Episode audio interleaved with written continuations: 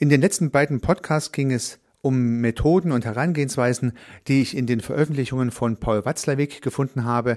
Einerseits die Vergrößerung des Fokus, der Versuch, das Problem in einem größeren Rahmen zu setzen und damit Lösungen außerhalb des eigentlichen Problems zu finden. Das andere war das Reframing, das heißt einen von jemandem gesetzten Rahmen um einen Begriff außenrum zu verändern.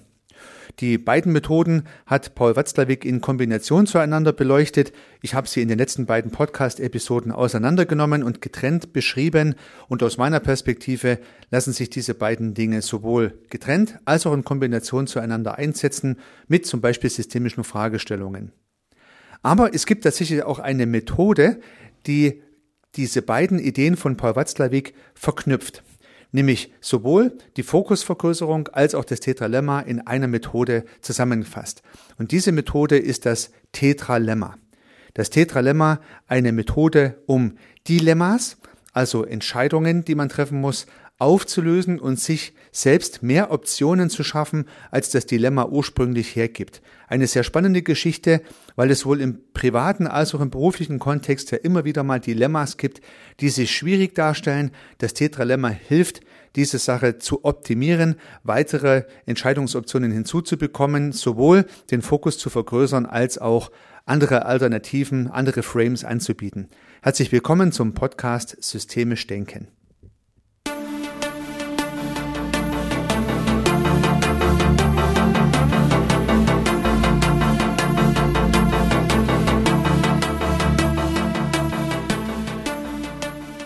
Das Tetralemma ist eine Methode, die Insa Sparrer und Matthias Wager von Kibet entwickelt haben. Sie haben es aus dem, aus indischen Methoden abgeleitet und letztendlich das Tetralemma als eine Aufstellung entwickelt. Das heißt, das Tetralemma ist eine Methode, die man auch tatsächlich stellen kann. Also man kann sich in die entsprechenden Positionen hinbegeben, wie ich gleich zeigen werde. Aber ich habe das selber schon ausprobiert. Es lässt sich auch sehr gut als Gedankenexperiment durchführen und öffnet tatsächlich den begrenzten Handlungsspielraum eines Dilemmas. Also, es geht beim Tetralemma ein Dilemma, also einen Bipol an eine Entscheidung, einen Scheidepunkt, einen Scheideweg mit mehreren Optionen aufzulösen und zu versuchen, dieses Dilemma mit mehr Optionen zu versehen.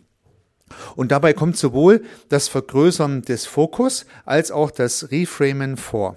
Unter diesen Gesichtspunkten freue ich mich, Ihnen diese Methode vorstellen zu können. Wie gesagt, von Matthias Wager von Kibet und Insa Sparra für das Systemische aufbereitet. Das Tetralemma. Nun, Gehen wir mal in die Ausgangssituation. An welcher Stelle kommt dieses Tetralemma zum Einsatz? Wie gesagt, wenn es ein Dilemma gibt. Ein Dilemma ist ja eine, eine Alternativsituation, bei der ich nicht weiß, in welche Richtung ich mich entscheiden soll. Und das kann nun Sie selbst betreffen, liebe Zuhörerinnen, lieber Zuhörer, oder vielleicht auch jemand, den Sie beraten oder jemand, mit dem Sie zu tun haben, den Sie dann durch die Tetralemma-Methodik helfen können, Auswege zu finden. Geht also, wie gesagt, für einen selbst aber auch für Dritte, geht sowohl als Aufstellung, aber auch als Gedankenexperiment, also ein sehr universelles Werkzeug. Wie funktioniert das? Beginnen wir zunächst beim Dilemma, bei den zwei Varianten. Und das Dilemma heißt das eine oder das andere. Das eine oder das andere. Soll ich das eine tun? Soll ich das andere tun? Ja. Und man kann das jetzt im ganz persönlichen Kontext sehen oder man kann äh, das auch im Business-Kontext sehen. Es gibt ja immer wieder mal Entscheidungspunkte, wo das eine oder das andere zur Entscheidung kommt. Ähm, in der Literatur kommt sogar ein Business-Beispiel zum Tragen, deswegen möchte ich es hier aufgreifen. Das heißt, es gibt zum Beispiel ein Dilemma zwischen der äh, Softwareentwicklungsabteilung, die das Produkt programmieren muss, und dem Marketing, die neue Funktionen zum Beispiel haben möchten. Also die Softwareentwicklungsabteilung möchte ihre Prioritäten auf die Weiterentwicklung der Softwaremaschine sozusagen lenken, also im Hintergrund die Funktionalität verbessern, die Stabilität verbessern. Das Marketing, der Vertrieb, die möchten neue Funktionen haben für den Kunde, dass man sozusagen auch im Verkauf neue Argumente hat. Ein typisches Dilemma, wie soll man nun hier entscheiden? Soll man die Ressourcen der äh, Programmierabteilung für neue Funktionen einsetzen oder soll man sie fürs äh, für die, für die Optimierung der Plattform, im Prinzip für die Stabilität der Plattform nutzen. ein Dilemma. Das ist die Position 1, das eine, und die Position 2, das andere. Das könnte man sich nun so vorstellen. Und nun lässt sich diese Situation auf dem Fußboden auflegen. Also man legt Kärtchen hin für das eine und für das andere und nun geht der Mensch mit dem Dilemma, hier beispielsweise derjenige, der die Entscheidung treffen sollte, der geht nun auf die eine Karte, erläutert im Prinzip die Position des einen, geht dann auf die andere Karte, erläutert hier die Position des anderen.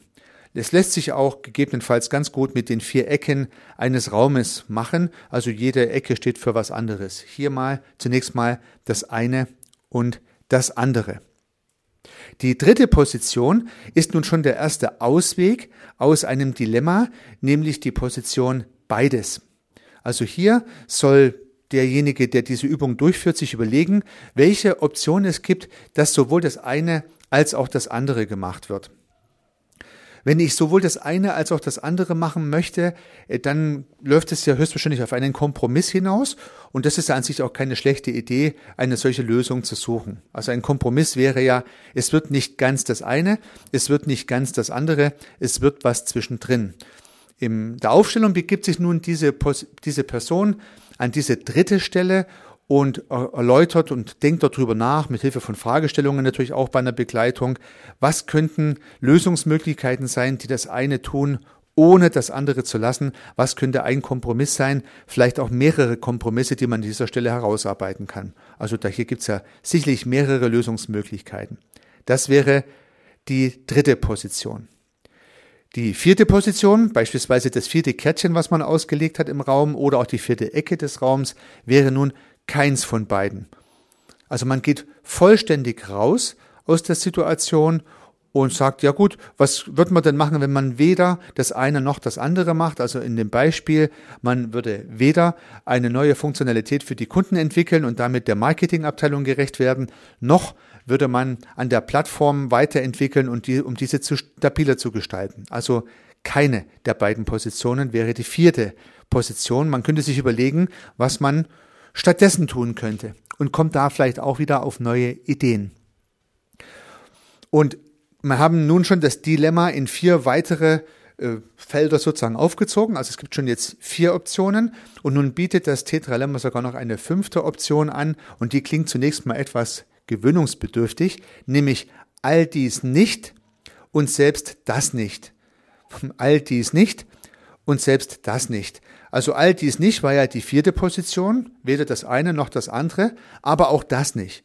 Also eine vollkommen andere Situation, äh, die mit der ursprünglichen Problemstellung überhaupt nichts mehr zu tun hat. Und das wäre sozusagen die fünfte Position.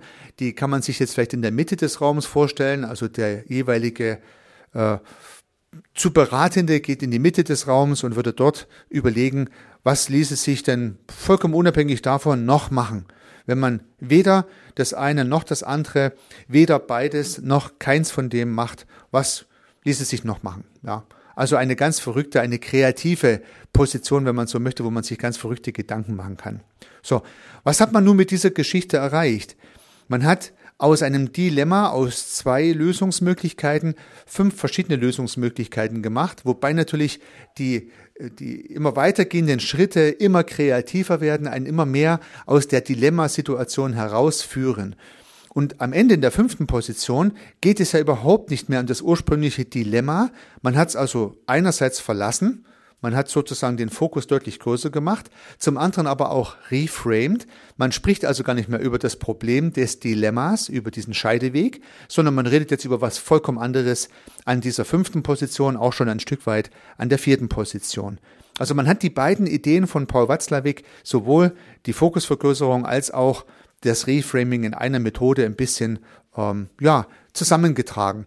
Also das ist meine Interpretation übrigens, dazu gibt es keine Literatur, aber ich fand es äh, ganz interessant, die Methode des Tetralemma mit den beiden Ideen von Paul Watzlawick zu verbinden. Meines Erachtens funktioniert das gut. Und nun habe ich diese Methode sowohl schon als Aufstellung erlebt, aber auch als Gedankenexperiment, sowohl bei anderen als auch bei mir. Und deswegen kann ich aus ganz eigener Erfahrung sagen, es funktioniert, funktioniert in jeder Hinsicht.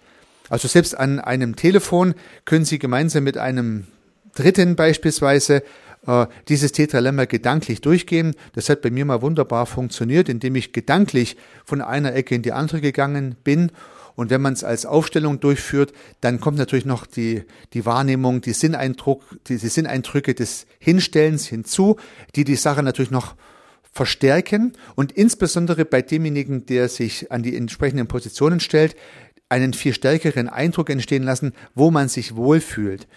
Also das heißt, durch die Ab, das, das Ablaufen der fünf Positionen, so jedenfalls habe ich das wahrgenommen, entsteht noch ein viel größerer Eindruck, was gefällt mir ja, als wenn man das als Gedankenexperiment durchführt. Deswegen ist das Aufstellen tatsächlich hier keine schlechte Idee.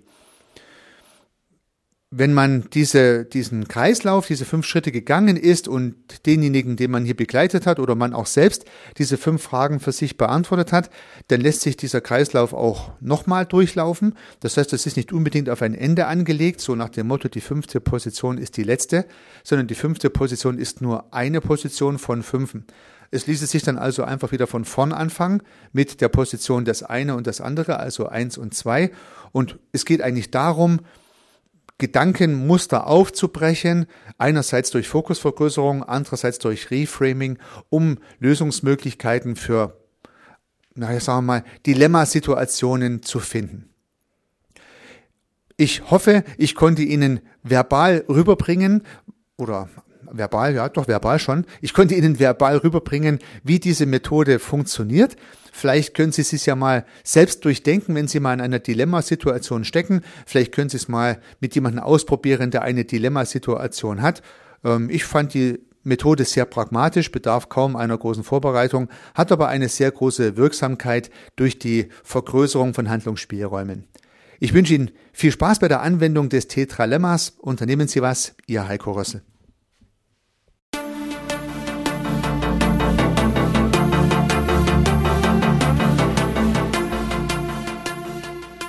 Regelmäßig kommen neue und spannende Themen rund um das systemische Denken und Handeln hinzu. Wenn Sie keine Episode verpassen möchten, dann können Sie den Podcast gern abonnieren. Ich würde mich sehr freuen. Nutzen Sie dafür den Abonnieren-Button in der Podcast-App Ihrer Wahl. Natürlich würde ich mich auch über eine Bewertung oder eine Rezension freuen. Alternativ und ergänzend zu dem, was Sie hier gehört haben, möchte ich Ihnen meinen Podcast Service Architekt empfehlen. In diesem Podcast geht es um die Anwendung systemischer Gedanken und Methoden für die Beratung von Dienstleistungen und Service-Providern. Vielleicht kann Ihnen auch dieser Podcast weiterhelfen. Sie finden ihn in den einschlägigen Plattformen, aber auch auf meiner Website unter www.servicearchitekt.com/podcast. Vielen Dank für Ihr Zuhören. Ich freue mich aufs nächste Mal, Ihr Heiko Rössel.